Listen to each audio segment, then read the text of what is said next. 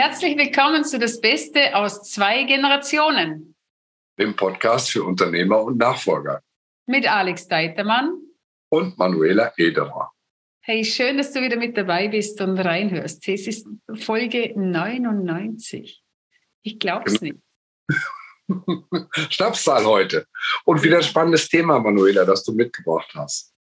Ja, und zwar ein Unternehmer ist da letzte Woche auf mich zugekommen und hat gesagt, ich habe das Gefühl, mein Sohn, der möchte das Unternehmen nur übernehmen, um mir zu gefallen. Kannst du mir da einen Tipp mitgeben, was ich da machen könnte?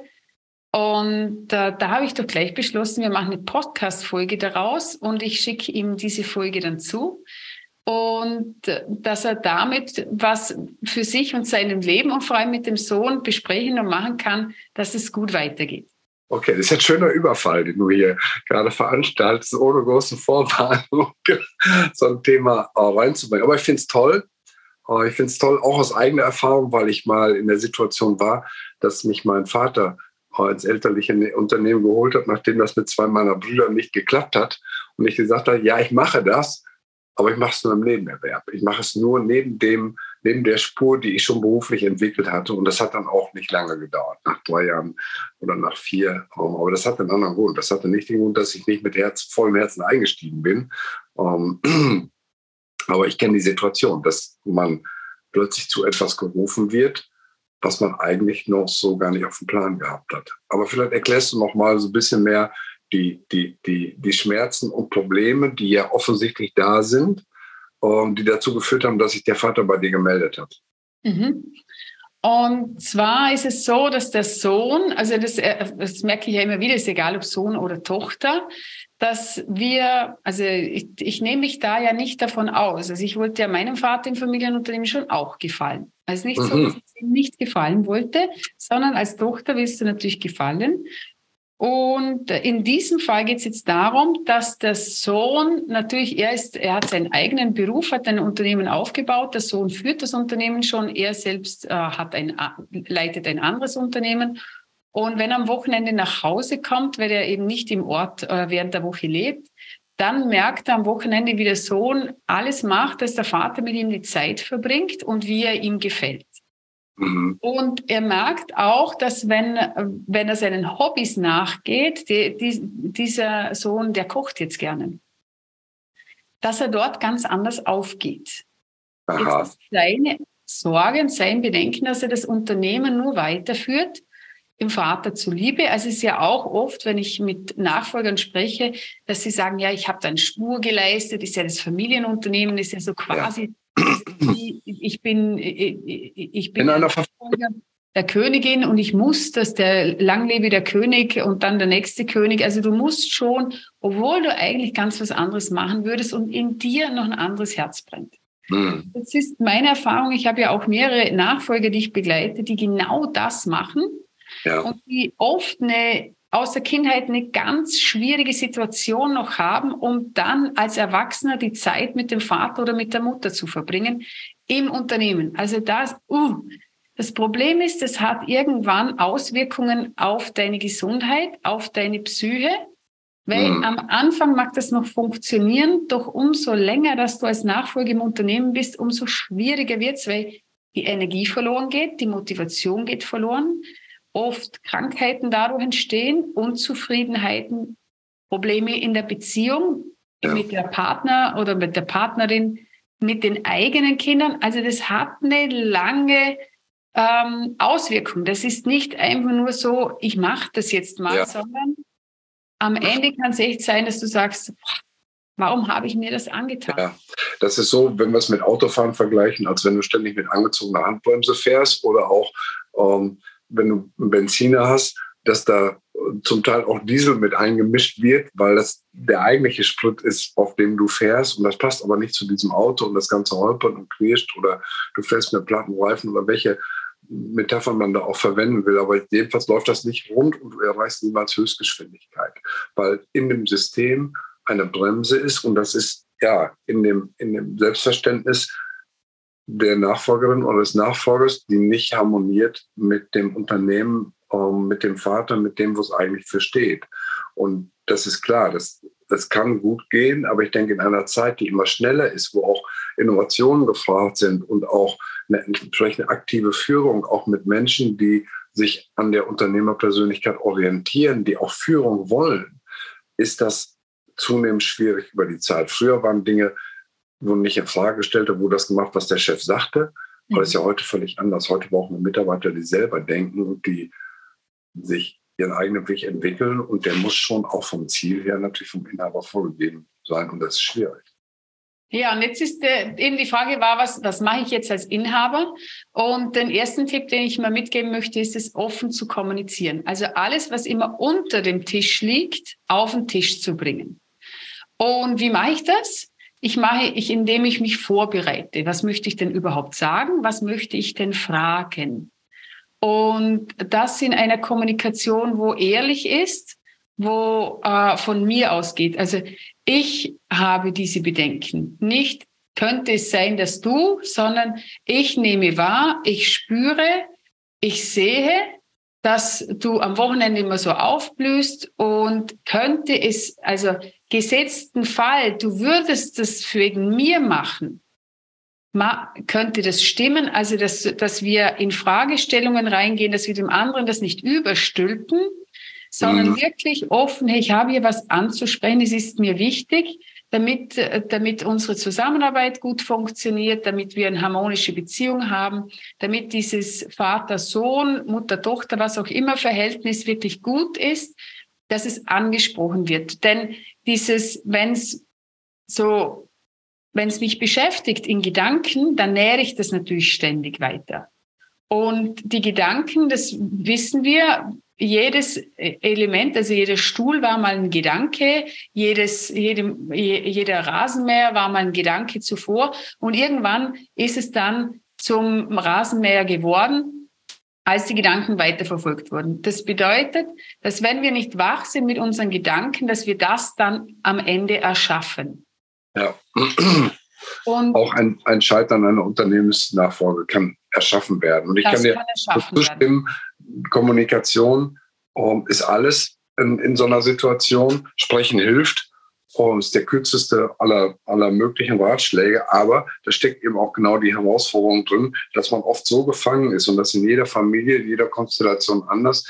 Wie offen ist bislang schon über solche Themen gesprochen worden? Und kann es sein, dass das als, als Angriff, als Vorwurf, als Infragestellung aufgenommen wird. Das anzusprechen ist ein höchst, ja, ich sag mal, herausforderndes Vorhaben. Das passiert nicht einfach so mal beim, beim, beim, beim Mittagstisch oder beim Abendessen aus der Erfahrung. Und da würde ich äh, gerne einen, einen zweiten äh, Tipp daraus ableiten, nämlich sich möglicherweise eine Unterstützung zu suchen. Einen Moderator, ein, ein ähm, ja, Gesprächsführer, der dieses Thema adressiert und dafür sorgt, dass es in einem wohlwollenden, in einem sehr positiven Rahmen so besprochen wird, dass am Ende was Positives rauskommen kann. Also nicht unter einer Vorwurfssituation, sondern aus einer Chancensituation. Und das bedeutet, dass nach meiner Erfahrung es sinnvoll sein kann, da ein gemeinsames Thema um, als, als Arbeitsgrundlage zu schaffen. Zum Beispiel eine Strategieentwicklung fürs Unternehmen oder eine Markenentwicklung oder von mir aus auch so ein Thema wie Digitalisierung. Dass man sagt, okay, wir nehmen uns ein Sachthema und an diesem Sachthema arbeiten wir auch praktisch das Thema nächste Generation, Zusammenarbeit, Übernahme die, die ethischen Punkte, die, die, die äh, gefühlsmäßigen Punkte mit ab, weil die da mit reingehören, um für beide Seiten ein Bild zu erzeugen, wie kann es gehen oder kann es überhaupt gehen. Genau. Und da eben klar zu haben, was möchte ich denn überhaupt, warum ist mir das wichtig? Und auch zu schauen, wo ist, ähm, wenn, wenn wir da reingehen in diese Gespräche und sagen, okay, ich möchte das jetzt aufarbeiten mit, mit meinem Sohn, ich möchte das anschauen, was spiegelt ihr denn? Also was mhm. spiegelt der andere an einem an nicht gelebten Träumen? Mhm. Wo habe ich selbst meinem Vater gefallen wollen? Mhm. Dass heute mein Sohn das macht, weil es oft immer wieder Wiederholungen sind. Wo lebe ich einen Traum nicht, sondern schütte ihn immer wieder zu, weil ich denke, dass es nicht geht? Und wo bin ich in der Blockade auch, dass es immer ein Entweder-Oder gibt und nicht sowohl als auch. Also warum kann ich nicht beides machen? Mhm. Warum gibt es nicht ein Unternehmen, wo beides möglich ist, wo ich das eine leben kann und das andere leben kann? Und äh, dort ein neues Denken zu entwickeln. Doch eben der, der Tipp von dir ist super, dass es verpackt wird äh, unter, unter was, äh, also unter einem zweiten Thema noch. Oder eben, wenn es keine Verpackung gibt, uns direkt angesprochen wird, wirklich die oberste Empfehlung, schreibt euch zuerst, also schreibt dir zuerst es auf, schreibt dir die Fragen auf, was willst du wirklich fragen, dass du einen Leitfaden hast. Und nicht, weil sonst rennt die irgendwo nach Pluto. Also das ist nicht irgendeine äh, Orientierung, sondern bei einer Gesprächsvorbereitung geht es immer darum, das wirklich vorzubereiten, um auch mal selbstbewusst zu werden, was möchte ich denn überhaupt in Fragen, um was geht's mir wirklich, wirklich und um was geht es auch im Familienunternehmen, dass es gut weitergeführt wird. Ja, das mit dem Schreiben ist total wichtig und äh, bringt uns äh, zu einer weiteren Empfehlung. Die ist im Prinzip schon ein Klassiker. Trotzdem wird sie nicht häufig umgesetzt und das ist die sogenannte Familienverfassung oder auch die Familiensatzung. Das hat jetzt dann mehr so den Schwerpunkt auf der Familie als auf dem Unternehmen. Wir sprechen ja in den allermeisten Fällen hier über Familienunternehmen. Das heißt, in der Familie sitzt noch ein Unternehmen mit am Tisch. Oder die Familie ist Teil des Unternehmens. Man kann das sehen, wie man will. Die, die Mischungsverhältnisse sind ja fließend und sehr vielfältig auch. Aber so eine Familienverfassung hat den Vorteil, nicht nur, dass am Ende 30 oder 40 oder 50 Seiten Papier beschrieben sind mit dem äh, System dieser Familie, wie sie tickt, sondern entscheidend ist der Weg dahin. Äh, dass nämlich eine Kommunikation stattfindet und erzählt wird, natürlich von den Alten, wie das aus deren Wahrnehmung noch in der Familie bislang war, wie die Großeltern waren, wie das Unternehmen gegründet haben, wie die getickt haben, wie die gearbeitet haben, wie die Mitarbeiter waren und so weiter, wo ganz viel, ja, ich sag mal, unausgesprochen, unbeschriebenes ähm, zutage kommt, dass sich eben doch in Verhaltensmustern wiederfindet und bei, Jungen, bei den Jungen, bei den nachfolgenden Generationen erstmal zu ganz viel Verständnis führt, dass sie sagen, ah, guck mal, so hat sich das entwickelt. Und bei uns war immer, ja, ich sag mal, Schnelligkeit oder Qualität oder Liefertreue oder Vertrauen. Das war das Wichtigste, warum auch die Kunden immer wieder gekommen sind, weil die sich wohlgefühlt haben. Oder es war die Freundlichkeit im Unternehmen, dass eben auch Frauen äh, das Gesicht in die Kamera gehalten haben, Kunden betreut haben und die sich immer wohlgefühlt haben, immer gerne zu diesem Unternehmen zurückgekommen sind, ganz unterschiedlich. Und je besser die nachfolgende Generation das versteht, desto mehr wächst bei der abgebenden Generation die Überzeugung, dass die Kinder das verstanden haben. Meistens sind es ja Kinder. Und dadurch das Vertrauen auch, dass sie es gut weitermachen werden. Und dadurch die Bereitschaft des berühmten Loslassens. Und das ist als Ergebnis eines Kommunikationsprozesses. Da geht es weniger um die 30 beschriebenen Seiten am Ende. Das ist ein Ergebnis, das ist auch wichtig, dass man das auch immer wieder ähm, lesen kann und vielleicht auch alle fünf Jahre mal überarbeitet. Aber für das Verständnis sorgt der Kommunikationsprozess, die Gespräche miteinander. Und das wäre eine zweite Möglichkeit aus meiner Sicht, so eine Situation anzugehen und zu sagen, lass uns mal, lass uns mal drüber sprechen, wie ticken wir eigentlich? Und was braucht das Unternehmen in Zukunft? Und passt das zu mir oder passt das zu der, wenn jetzt aus der Nachfolgerolle oder passt es auch aus der Sicht des Übergebers zu den Kindern? Die müssen ja auch in gewisser Weise ähnlich ticken, wenn es erfolgswahrscheinlich weitergehen soll. Mhm. Ja, jetzt stellt sich nur die Frage, was tun, wenn da wirklich rauskommt, ja, ich mache das, um dir zu gefallen. Was machen wir da jetzt?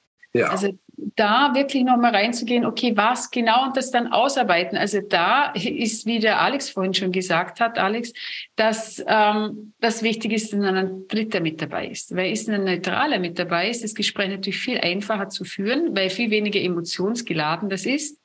Wir die Verstrickungen ja auch nicht da sind, weil es ja ein externer, also das macht dann nicht die, die Schwiegertochter führt das Gespräch, sondern ich empfehle euch da wirklich, holt euch da jemand extern mit dazu und dort wieder zu schauen, okay, was angenommen, wir nehmen das Gefallen wollen mal raus. Was genau gefällt dir dann an der Arbeit? Und was würdest du ansonsten noch gerne dazu machen? Wäre ja. es das, was du machen möchtest? Also wenn du jetzt sagst, okay, ich bin zum Beispiel in der Gastronomie tätig und äh, ich übernehme ein Gasthaus, wäre es das, was du weiterhin machen würdest? Oder würdest du entscheiden, äh, Elektriker zu werden? Also ja. ganz etwas anderes zu ganz, tun.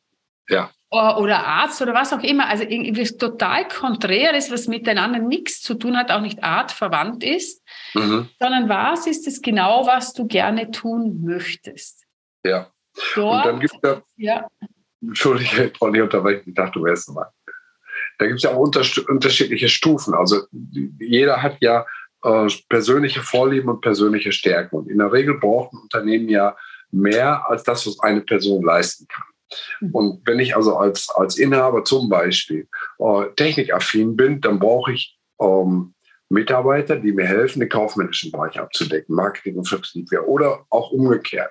Und im Extremfall kann es auch so sein, dass ich sage, ja, ich bleibe Eigentümer dieses Betriebes als Nachfolger und steuere einen Fremdgeschäftsführer, eine Fremdgeschäftsführerin, damit die das Unternehmen so führt, wie ich das möchte, damit ich einem anderen Beruf auch nachgehen kann. Das setzt aber voraus, dass ich trotzdem ein großes Interesse an dem Unternehmen habe, auch wenn ich nicht operativ tätig werden will. Es gibt also zig Möglichkeiten, sich da persönlich einzubringen und dieses Modell zu entwickeln, wie das auch aus der Sicht beider Generationen zueinander passt und erfolgswahrscheinlich ist, das ist wieder ein Kommunikationsprozess. Mit sich selber, aber auch mit der anderen Generation, mit den Beteiligten. Und, und wir merken hier, es geht ganz viel immer um das Thema Kommunikation mit sich selbst und mit anderen.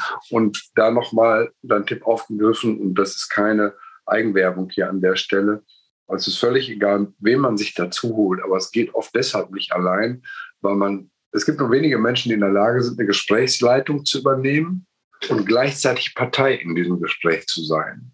Das sind zwei völlig unterschiedliche Rollen und oft ist so, dass man die parteiliche Situation wirklich auch voll durchdenken und auch zum Ausdruck bringen kann, wenn jemand anders das Gespräch führt.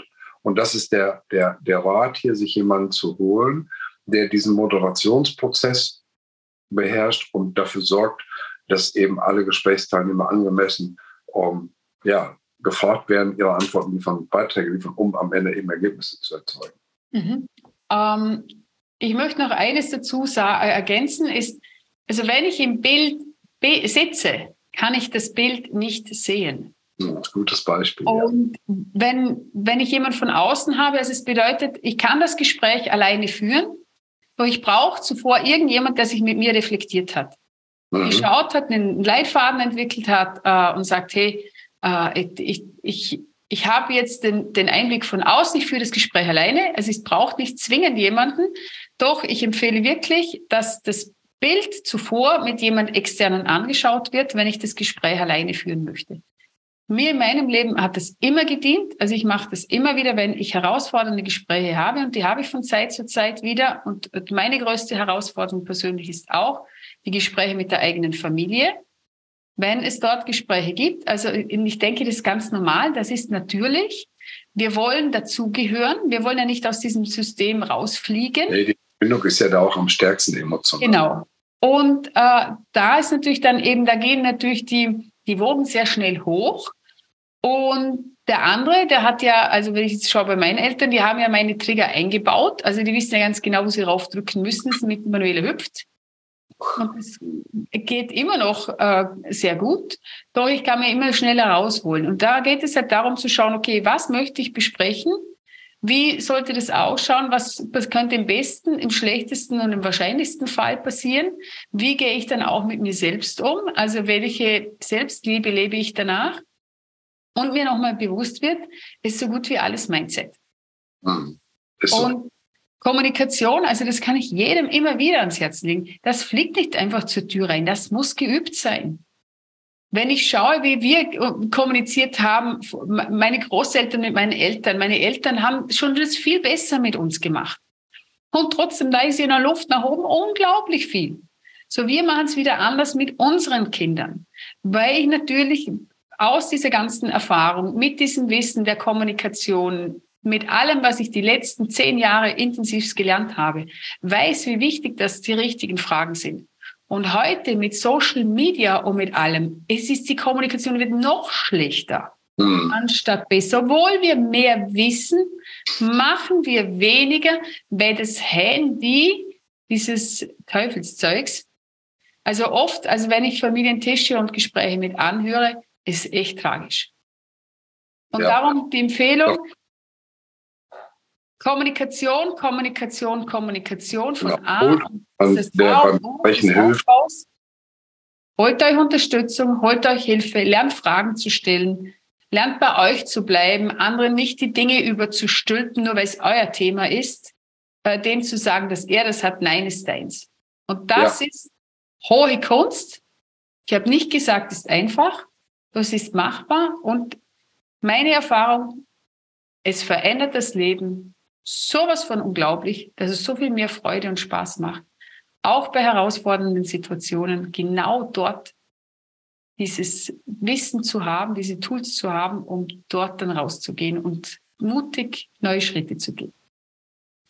Manuela, ich habe nichts mehr hinzuzufügen. Das war ein äh, super tolles Schlussstatement, eine tolle Zusammenfassung. Herzlichen Dank. Ich hoffe, dass äh, es euch und euren, also allen Zuhörerinnen und Zuhörern und Zuschauern und Zuschauerinnen ähm, ein bisschen was mitgegeben hat, den Mut eben nicht nach Schema F zu entscheiden, sondern zu reflektieren, zu sprechen und möglicherweise auch zu Modellen zu kommen, die vorher gar nicht so auf dem Schirm waren. Das passiert nämlich auch manchmal bei Gesprächen, dass es nicht nur die Lösung A oder B gibt, sondern plötzlich auch eine Lösung C, die man so vorher gar nicht im Blick hatte. Und äh, das wünschen wir euch.